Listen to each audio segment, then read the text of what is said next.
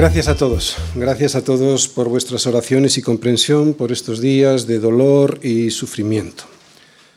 Sobre todo muchas gracias a aquellos que no añadisteis más dolor a mi aflicción, quitando sobre mis, hombros mucha de la carga que ya llevaba mi tristeza. Muchos lo hicisteis y casi toda la iglesia me sostuvo sin añadir más molestia. Así que, de verdad, muchas gracias. Pero estoy triste. Estoy triste, estoy triste y decepcionado, por eso lloro. Génesis 3, 24. Los cristianos no consideramos que el mal y el sufrimiento tienen la última palabra. Sabemos que el día en el que Jesucristo regrese será un amanecer nuevo y definitivo para todos nosotros, para todos aquellos que hemos depositado nuestra confianza en su vida, en su muerte y en su resurrección. Pero hasta entonces a veces estamos tristes porque ocurren cosas que no esperábamos que ocurriesen y ocurrieron. Es entonces cuando llega la decepción, la tristeza y las lágrimas. ¿Es bíblico llorar sabiendo que tenemos una esperanza tan grande escondida en Cristo? Y si es bíblico, ¿de dónde surge la tristeza y qué propósito tiene? Ha muerto mi padre no me duele tanto la muerte que la esperaba como la forma en la que murió y la desesperanza que se le veía en los ojos. Como incrédulo que era, religioso católico pero incrédulo como casi todos ellos, murió con miedo a morir porque nunca quiso aceptar el regalo de la salvación que hay en Cristo. Además, hubo gente que hizo de su muerte algo todavía más duro para todos, especialmente para él porque miraron hacia otro lado desentendiéndose de la situación. Esto hizo de la muerte, que ya de por sí es dura, la muerte es muy dura, algo todavía más feo y doloroso para todos, para todos y muy especialmente para mi padre. Todo este mes fue muy triste y fue triste porque, aunque esperaba este final desde hacía tiempo, nunca lo imaginé de esta manera. Lloro porque estoy triste y estoy triste porque estoy decepcionado. Jamás imaginé este final. Lágrimas, tristeza y decepción, profunda e inmensa decepción. ¿Podrá llegar a restaurarse algún día mi alma? La Biblia dice que sí. A pesar de que aquí en la Biblia leo historias de tristeza, frustración y decepción, también veo reparación.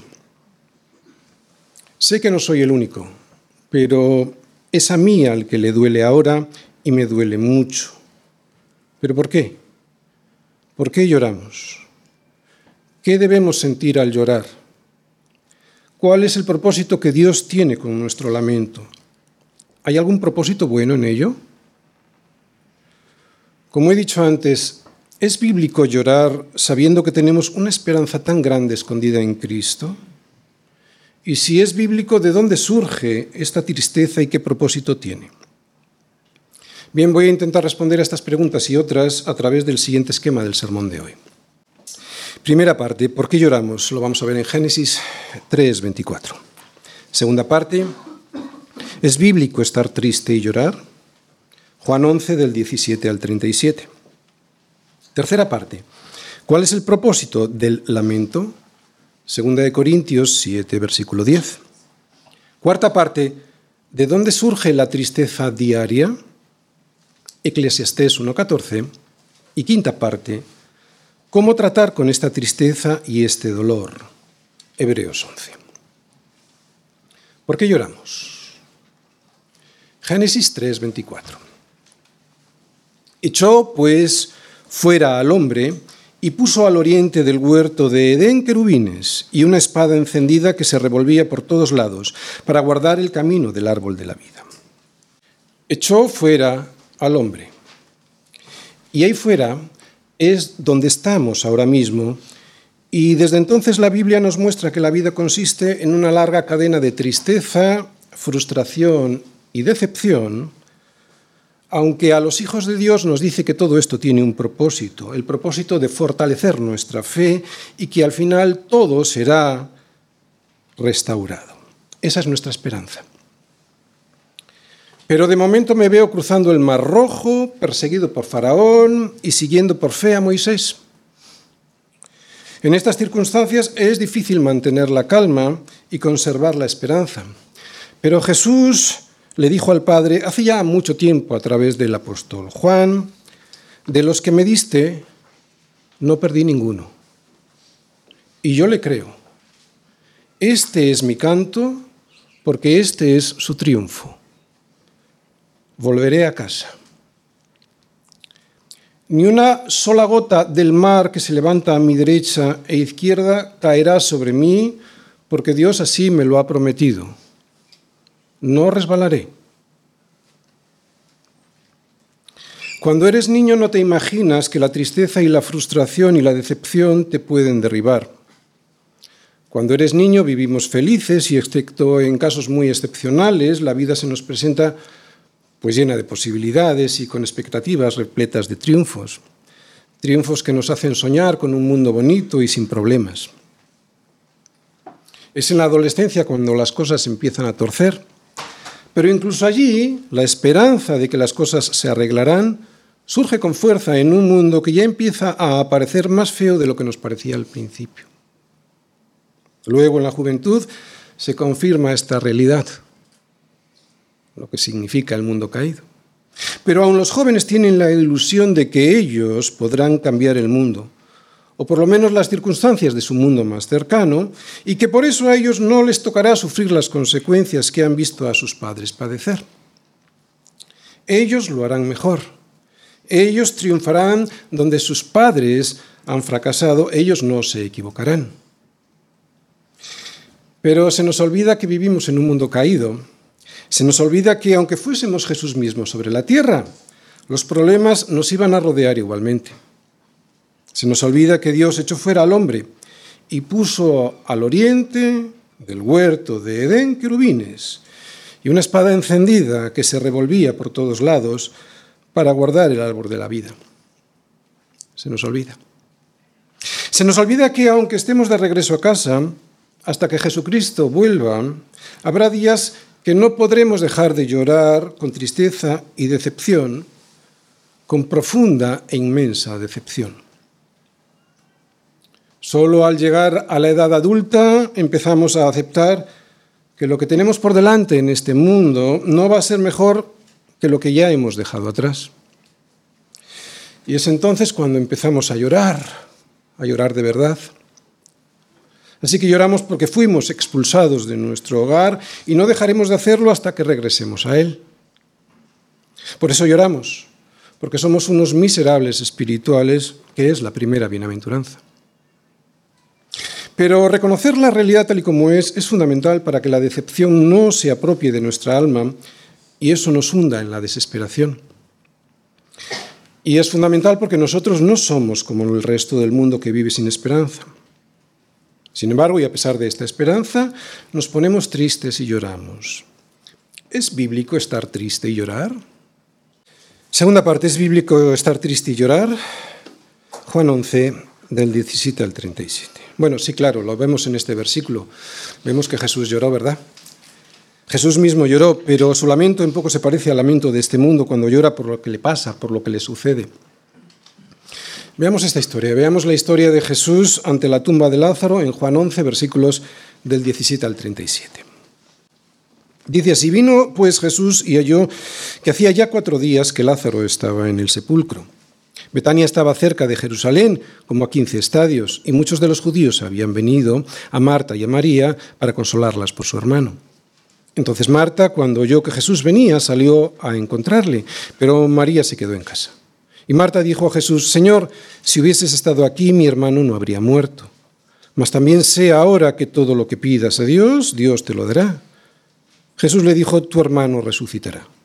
Marta le dijo, yo sé que resucitará en la resurrección, en el día postrero. Le dijo Jesús, yo soy la resurrección y la vida. El que cree en mí, aunque esté muerto, vivirá. Y todo aquel que vive y cree en mí, no morirá eternamente. ¿Crees esto? Le dijo, sí, Señor, yo he creído que tú eres el Cristo, el Hijo de Dios, que has venido al mundo. Habiendo dicho esto, fue y llamó a María, su hermana, diciéndole en secreto, el, el maestro está aquí y te llama. Ella cuando lo oyó se levantó de prisa y vino a él. Jesús todavía no había entrado en la aldea, sino que estaba en el lugar donde Marta le había encontrado. Entonces los judíos que estaban en casa con ella y la consolaban, cuando vieron que María se había levantado de prisa y había salido, la siguieron diciendo, va al sepulcro a llorar allí, a llorar allí. María cuando llegó a donde estaba Jesús, al verle se postró a sus pies diciéndole, Señor, si hubieses estado aquí no habría muerto mi hermano. Entonces Jesús, al verla llorando y, los, y, a los judíos que la acompañaban también llorando, se estremeció en espíritu y se conmovió. Y dijo, ¿dónde le pusisteis? Le dijeron, Señor, ven y ve. Jesús lloró. Dijeron entonces los judíos, mirad cómo le amaba. Y algunos de ellos dijeron, ¿no podía este que abrió los ojos al ciego haber hecho también que Lázaro no muriera? Jesús lloró, lo acabamos de leer en Juan 11, versículo 35. ¿Un Salvador que llora? Es sorprendente, ¿no? Es sorprendente ver a Jesús llorar por la muerte de Lázaro sabiendo que después le iba a resucitar. ¿Cómo puede ser? ¿Cómo puede ser que el Salvador del mundo, el que tiene el poder sobre la vida, llore por la muerte? Bueno, porque el lamento de Jesús es muy diferente a los lloros de este mundo. Incluso es muy diferente al lamento de muchos de nosotros. Antes de entrar en profundidad en el lloro de Jesús, quiero ver algo del exterior. Para empezar, diremos que Jesús, a Él no le vemos llorar con arrebato, y con una emoción desenfrenada. Las lágrimas de Jesús no son un torrente de sentimientos de desesperanza, de desconsuelo, como el hombre que golpea una pared con su puño destrozándose la mano por la muerte de un amigo. El luto de Jesús nada tiene de pérdida de control y de la capacidad para pensar con claridad. Él sabía perfectamente que la paga del pecado al que estamos todos sometidos es la muerte y que en esos momentos el pecado se estaba cobrando una vida más, otra más como otras tantas hasta ese día ya se había llevado. A Jesús no le podía tomar por sorpresa la muerte porque sabía que había venido a vencerla sobre una cruz. El lloro de Jesús no es una cascada de lágrimas, tristeza y dolor sin control. Es cierto que las lágrimas de Jesús están llenas de duelo y de tristeza, pero están especialmente cargadas de ira y de una ira justa y santa contra el pecado y sus consecuencias, la muerte. Y aquí está la clave. El Jesús lloró de ese versículo 35 que vemos en Juan es la expresión de una ira que, por ser justa y santa, se mantiene contenida. Su emoción no se desborda y aún así sus lágrimas no dejan de ser la expresión de un dolor que le desgarra el corazón a él y a los que le ven. Jesús llora y llora porque la muerte no es lo natural. La muerte no la había diseñado Dios para el hombre. Jesús llora porque la tiranía del pecado que provoca la muerte es algo feo y está fuera del plan de Dios es la muerte y por aquel que está detrás de la muerte, por lo que Jesús está airado y por eso llora. Pero Jesús controla ese dolor, le pone límites para que no le venza. Por eso Jesús llora de manera sentida, sí, pero controlada. El lamento de Jesús es contra la muerte y su padre, que es Satanás. Y eso nos enseña que el verdadero propósito de sus lágrimas es que odiemos el pecado y especialmente a aquel que tiene el poder de la muerte, que es el diablo. Sin embargo, y aunque Satanás tiene el poder de la muerte, no tiene el poder sobre la muerte, porque Cristo le venció sobre una cruz. Por tanto, un cristiano que conoce a Dios y lo que Él dice en su palabra no llora como el mundo llora, con una emoción descontrolada y sin esperanza. Llora pero no llora con una emoción descontrolada y sin esperanza. Pablo lo explica de la siguiente manera a los tesalonicenses. Tampoco queremos, hermanos, que ignoréis acerca de los que duermen, para que no os entristezcáis como los otros que no tienen esperanza. Porque si creemos que Jesús murió y resucitó, así también traerá Dios con Jesús a los que durmieron con él.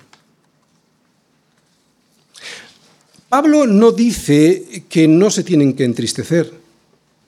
Les dice que ellos no se tienen que entristecer como los demás, como los otros, como aquellos que no tienen esperanza. Por lo tanto, es bíblico estar triste y llorar, aunque vemos que tanto Jesús como Pablo le ponen límites para poder hacerlo como nos conviene, para que nos sea provechoso, para que podamos ser consolados. El verdadero lamento, el que Dios demanda de nosotros, no debe ser por las consecuencias del pecado. ¿Quién no llora por las consecuencias del pecado? ¿Quién no llora por las consecuencias de un divorcio? ¿Quién no llora por el dolor que provocan las drogas? ¿Quién no llora por la quiebra de una inversión a todas luces desaconsejada por la palabra de Dios? ¿O qué madre no llora porque ve que sus hijos se marchan después de haber estado abusando de ellos emocionalmente durante años? Por esto todo el mundo llora. Pero por lo que Dios quiere que lloremos es por nuestra miseria espiritual, que lloremos por el pecado,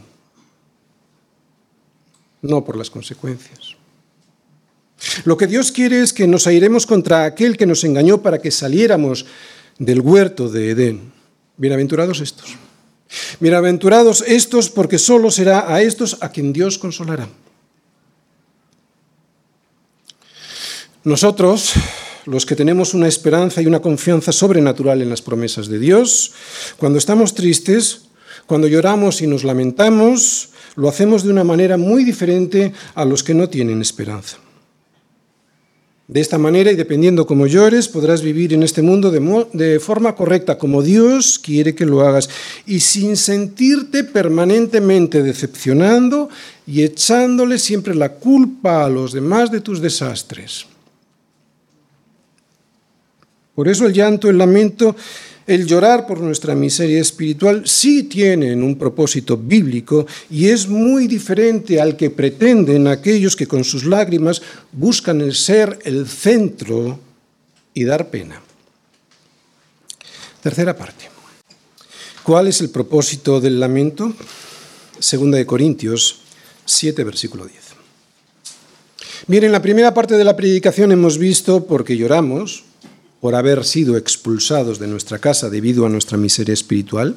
De hecho, esta es la primera bienaventuranza. Y en la segunda parte vimos que no solo se puede llorar, sino que se debe llorar por ello de la forma correcta, o sea, por nuestra miseria espiritual, para poder ser consolados. Y esta es la segunda bienaventuranza. Así que ya conocemos el primer propósito, que cuando lloramos como debemos hacerlo y por lo que lo debemos hacer, seremos consolados.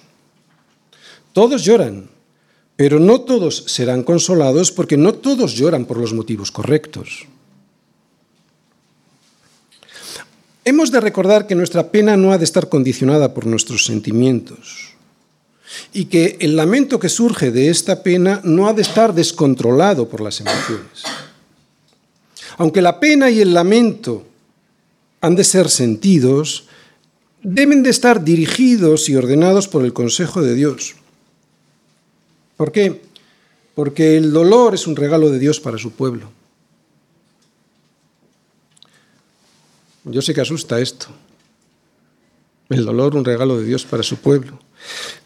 Pero el dolor lo que nos muestra es lo que hay en nuestro corazón, o debiera mostrarnos, lo debiéramos ver, y eso nos conduce de manera segura a Dios y al gozo de su salvación. Por eso el llanto que surge del dolor por el pecado el que surge del dolor por el pecado, no por las consecuencias, este es un regalo de Dios porque nos acerca más a Él.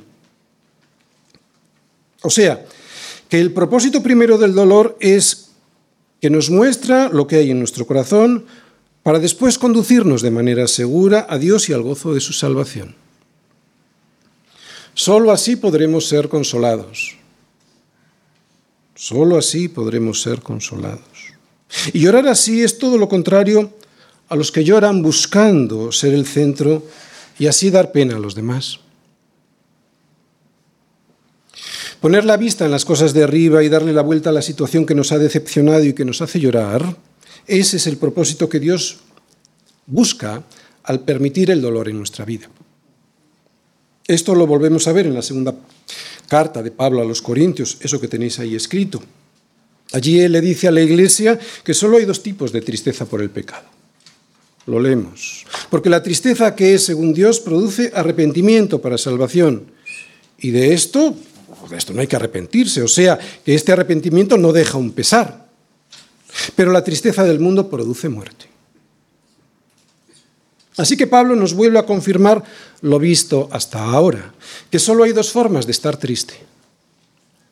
Según el mundo, buscando la autocompasión que no te permite ver cómo tienes el corazón y por lo tanto te lleva a la muerte. ¿Por qué? Pues porque no te permite ver tu corazón, te lleva a la muerte. O según Dios, que es una tristeza que produce arrepentimiento al ver la naturaleza de tu corazón corrompido y esto te lleva a la vida en Cristo Jesús. Bien, ya hemos visto en la primera parte por qué lloramos, en la segunda parte vimos que podemos y debemos hacerlo, y en la tercera parte acabamos de ver que hay que llorar por los motivos correctos. El problema es que seguimos llorando. Una vez que reconocemos que fuimos expulsados de nuestra casa por nuestra culpa y que es por eso por lo que debemos llorar, ¿por qué el lamento es algo que nos define día a día y nos entristece todos los días? ¿Por qué si sabemos que ya estamos regresando a casa? Cuarta parte, ¿de dónde surge la tristeza y el lamento día a día? Eclesiastés 1.14. La tristeza que nos hace llorar surge de la decepción y este mundo está lleno de decepciones. O sea que lloramos cuando la realidad que nos rodea no satisface las expectativas que esperamos.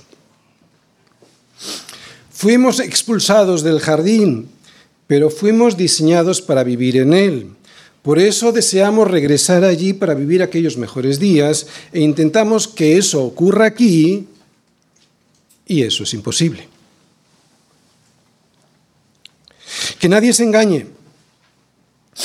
Todos soñamos con una vida mejor, una vida libre de los espinos y los cardos que nos encontramos en las relaciones con los demás, una vida libre del sudor que sale de la frente cada vez que trabajamos, trabajo que casi nunca produce el resultado que deseamos ver. Por eso tú y yo vivimos una vida de lamento y dolor porque somos capaces de tener buenas expectativas. Y esas buenas expectativas casi nunca se cumplen. De ahí la tristeza, de ahí el dolor y el llanto. Vaya, que vivimos en un desierto pero soñamos con un jardín. Y la decepción es que es aquello que sentimos cuando el desierto que trabajamos para que produzca flores va y lo que resulta es que te salen cardos y espinos. Esa es la decepción. Así que en este mundo luchamos con dos variables, la realidad y las expectativas que tenemos sobre esa realidad. El predicador de Eclesiastés lo define muy bien a lo largo de todo su libro, pero con un versículo no será suficiente para ilustrar lo que decimos. Dice así, Miré todas las obras que se hacen debajo del sol, dice el predicador, y aquí todo es vanidad y aflicción de espíritu. Correr tras el viento se traduce en otras versiones. Veamos estas dos variables, la realidad del mundo caído en el que vivimos, la realidad, y las expectativas que ponemos en él. La realidad. La realidad está ahí fuera. La realidad es el mundo que nos rodea y que no podemos modificar. Llegamos a este mundo tal y como lo conocemos. Un mundo regido por unas leyes que no pusimos nosotros y que además no podemos cambiar.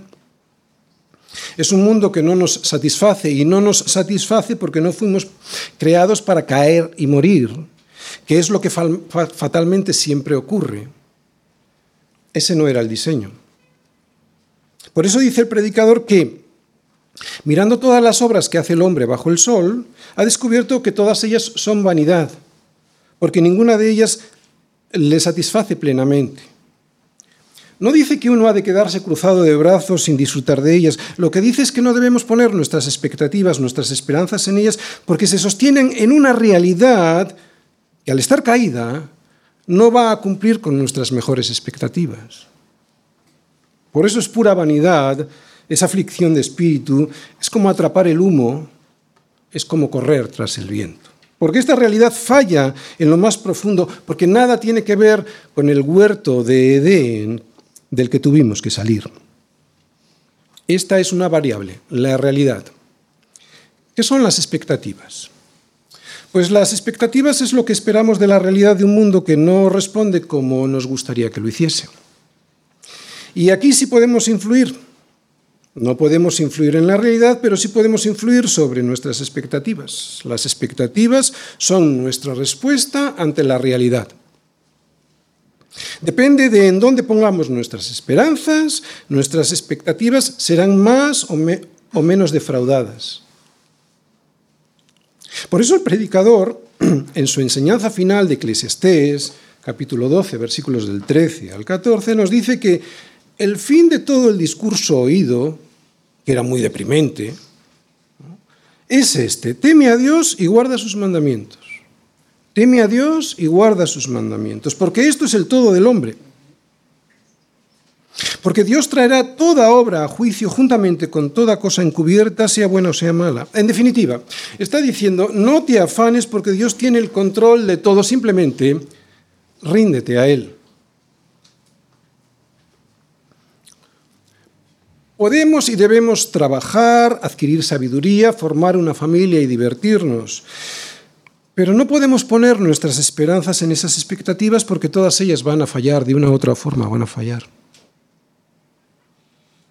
De una u otra forma van a fallar en comparación al modelo para el cual fuimos creados, la perfección.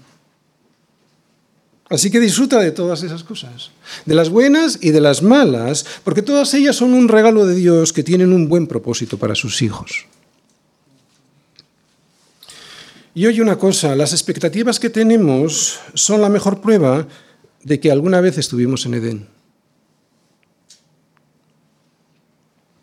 Todos tenemos en nuestro corazón unas expectativas mucho mejores que las que al final se cumplen. Y es que en nuestro corazón permanece indeleble, imborrable, la huella de ese jardín que perdimos.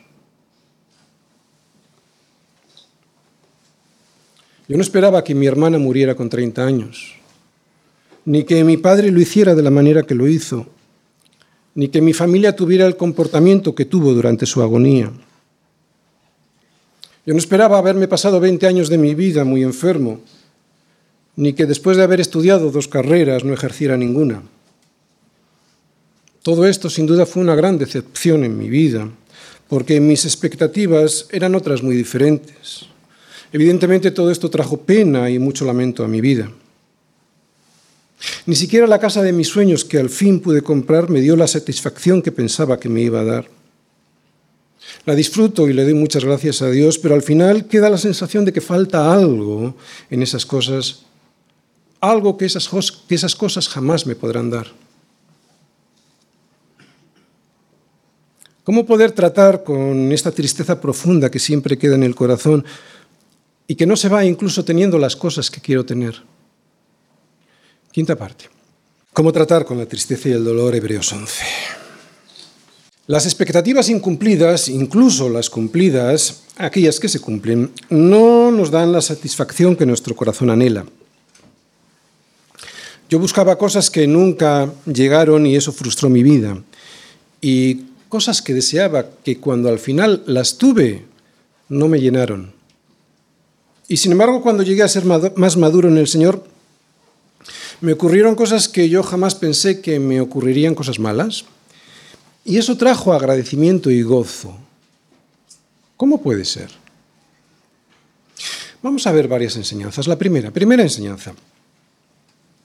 Este mundo caído no solo es injusto conmigo, lo es con todo el mundo. Las cosas malas no solo me ocurren a mí, les ocurren a todos. Parece obvio, pero mucha gente no sabe esto. Si acepto la realidad tal y como es, las decepciones dejarán de ser tan dolorosas. Conozco a gente que está frustrada permanentemente porque sus expectativas nunca se cumplen. Eso no solo les provoca más dolor del necesario, sino resentimiento hacia todo el mundo porque piensan que a ellos la vida no les trata como a, que a ellos no les trata como a los otros, cuando no es verdad. La vida nos trata a todos igual. La vida, la vida nos frustra a todos. Esta es la primera enseñanza y esta primera enseñanza nos ayuda a poner las cosas en, en la perspectiva correcta. Segunda enseñanza. Las expectativas no cumplidas nos ayudan a ver la realidad como Dios quiere que la veamos. Claro, estamos en un mundo caído. Si todo nos saliera a pedir de boca, evidentemente no estaríamos viviendo en un mundo caído. Por lo tanto, las expectativas no cumplidas nos ayudan a ver el mundo como Dios quiere que lo veamos. Cuando no aceptamos la realidad tal y como es, lo que le estamos diciendo a Dios es que esperábamos más de Él. Esta segunda enseñanza nos ayuda a ser más agradecidos. Dios ya nos ha avisado que vivimos en un mundo caído, solo nos pide paciencia e ir caminando por fe hacia su monte santo para regresar a casa. No aceptar que puedo llegar a tener problemas en mi familia, en mi casa, o no aceptar que no voy a trabajar en lo que me gustaría trabajar, o que mi salud puede caer más allá de donde creo que podría soportar, me puede convertir en un ser desagradecido con Dios cuando no está escrito en ningún sitio que Él me deba dar aquello que yo creo que me merezco. Lo que sí está escrito es que vivimos en un mundo afectado por la caída y que puedo confiar en que Dios está conmigo para llevarme de vuelta a casa. Además, esperar una familia perfecta, un trabajo ideal o una salud inquebrantable, lo que provoca es que nunca disfrute de mi familia imperfecta, de mi trabajo ordinario o de mi cuerpo tal y como lo tengo ahora. Y cuidado, porque las cosas pueden ir a peor. Claro. Así que estar insatisfechos es algo malo, pero también puede ser algo bueno. Tercera enseñanza. Estar insatisfechos con la realidad, si lo hacemos como Dios quiere que lo hagamos desde su perspectiva, no es algo malo. Todo lo contrario, nos ayuda a disfrutar de la vida. Pero claro, hay que estar insatisfecho como Dios quiere que lo estemos. Acabamos de decir que está escrito que este mundo está afectado por la caída, pero al mismo tiempo Dios nos dice que este no era el diseño inicial. Jesús lloró al ver que la paga del pecado le trajo la muerte a Lázaro. Este dolor y decepción de Jesús es el dolor y decepción de Dios mismo. Este dolor por lo que le hemos hecho al mundo nos acerca a Dios porque Él piensa y siente lo mismo.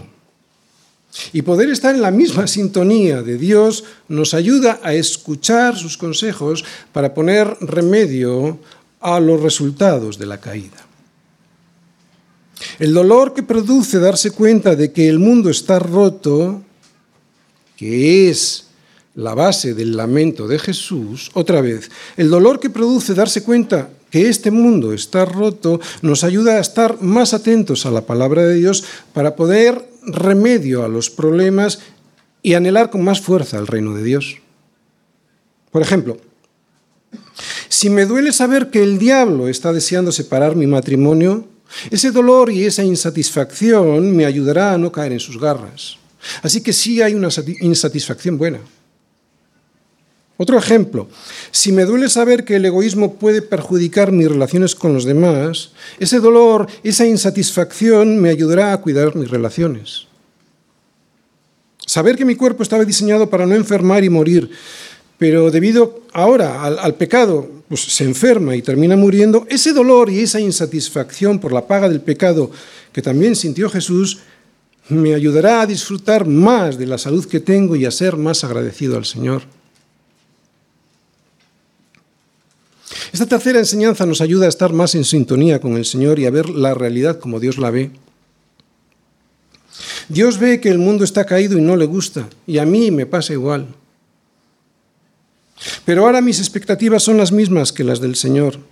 Ahora me someto a su voluntad y ya no espero que esto sea como Edén, porque no lo es. Ahora me someto a su voluntad y no pretendo que la vida sea como yo exija que sea.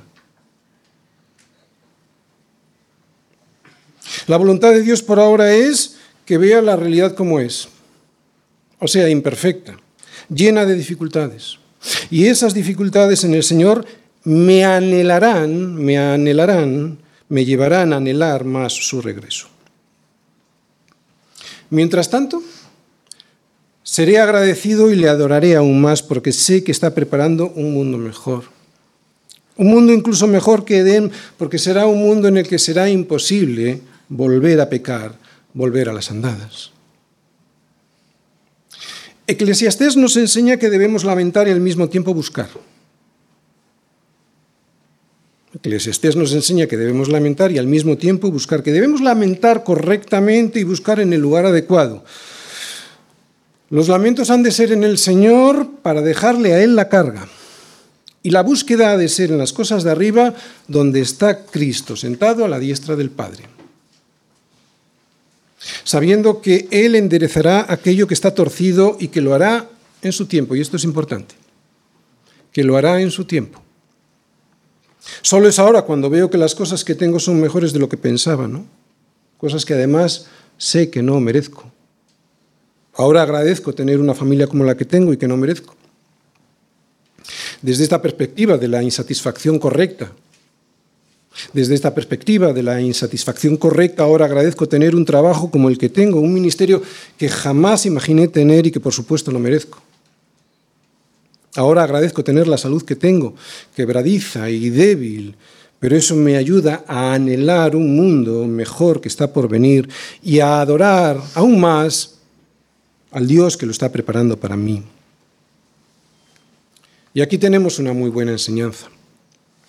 Si no esperamos nada, porque nada merecemos, cualquier cosa que recibamos del Señor, se la agradeceremos más y nos hará felices. Otra vez, si no esperamos nada porque nada nos merecemos, cualquier cosa que recibamos del Señor, se la agradeceremos más y nos hará más felices. Bien, os he puesto Hebreos 11, sería muy largo leer todo el capítulo de Hebreos 11, pero allí vemos una serie de héroes de la fe Vemos a personas grandes y pequeñas, ricos y pobres, líderes y siervos, prostitutas y profetas. Todos ellos buscando por fe una nación mejor. ¿Te das cuenta cómo la insatisfacción bien enfocada según Dios puede ser algo bueno? Buscando por fe una nación mejor. Esta es la clave de la insatisfacción correcta. La buscaban porque no se conformaban con la que tenían, pero la buscaban con el método correcto, por fe y en el lugar correcto, en Dios, siempre en Dios. Todos insatisfechos con la realidad aquí, pero por fe buscaban una mejor ciudadanía en Dios. Todos ellos insatisfechos aquí, pero satisfechos como Dios quiere que lo estemos, buscando una mejor, por fe, una mejor ciudadanía, la que está en el reino de los cielos. Termino. Adán y Eva despreciaron la generosa provisión que Dios les había entregado gratuitamente en Edén. Por eso creyeron, le creyeron a la serpiente, que esa provisión era insuficiente para ellos. Fue por la soberbia de no darse cuenta de lo obvio. ¿Quiénes eran ellos? Una creación. ¿Y quién era Dios? El Creador. La ingratitud surge cuando no valoramos correctamente el tesoro que ya tenemos y quién nos lo ha dado. Yo creo que esto lo sabemos, ¿verdad? Pero no es suficiente, lo voy a volver a repetir. Fijaros, la ingratitud surge cuando no valoramos correctamente el tesoro que ya tenemos y quién nos lo ha dado. Y como acabo de decir, esto no es suficiente. Ser agradecido por las bendiciones temporales que Dios nos da, aun siendo bueno y necesario, es totalmente insuficiente. Israel se quejaba porque en su regreso a casa no tenían la comida que tenían en Egipto. Resulta que se olvidaron de lo que Dios había hecho con ellos, rescatarles de la esclavitud y que poseían el tesoro más grande que se puede tener, Dios mismo viajando con ellos. Pero se quejaban porque no tenían las cosas que tenían en Egipto. Esta insatisfacción es la incorrecta. La insatisfacción correcta es la que nos pone en línea con el Señor, haciéndonos anhelar un mundo mejor. Esta insatisfacción correcta hace que nos lamentemos delante del Señor por este mundo caído y por nuestra miseria espiritual. Y entonces le agradezcamos que nos esté llevando de nuevo a casa, aunque por el camino tengamos que comer un maná que no sabe muy bien, pero es lo que día a día nos sostiene hasta llegar a la tierra prometida. Sin embargo, la insatisfacción incorrecta es aquella que anhela más los manjares de Egipto que Dios mismo y su salvación en Cristo. Y esto, claro, produce una tristeza y, una y un desconsuelo inconsolable, ¿no? Claro, porque aquí eso nunca lo vas a tener. Pero la tristeza que produce decepción puede convertirse en esperanza, que produce alegría, si nos lamentamos, pero delante del Señor y le agradecemos por el mundo que nos espera. Esa es nuestra mejor expectativa y no tenemos que esperarla, ya se cumplió en la cruz. Gracias a semejante regalo podemos volver a casa y volveremos pronto. Contemplar esta gracia, este regalo, no solo nos conduce al arrepentimiento y a la gratitud, sino que nos lleva al gozo de la salvación. Y el gozo de la salvación del Señor nos quita la tristeza y la decepción.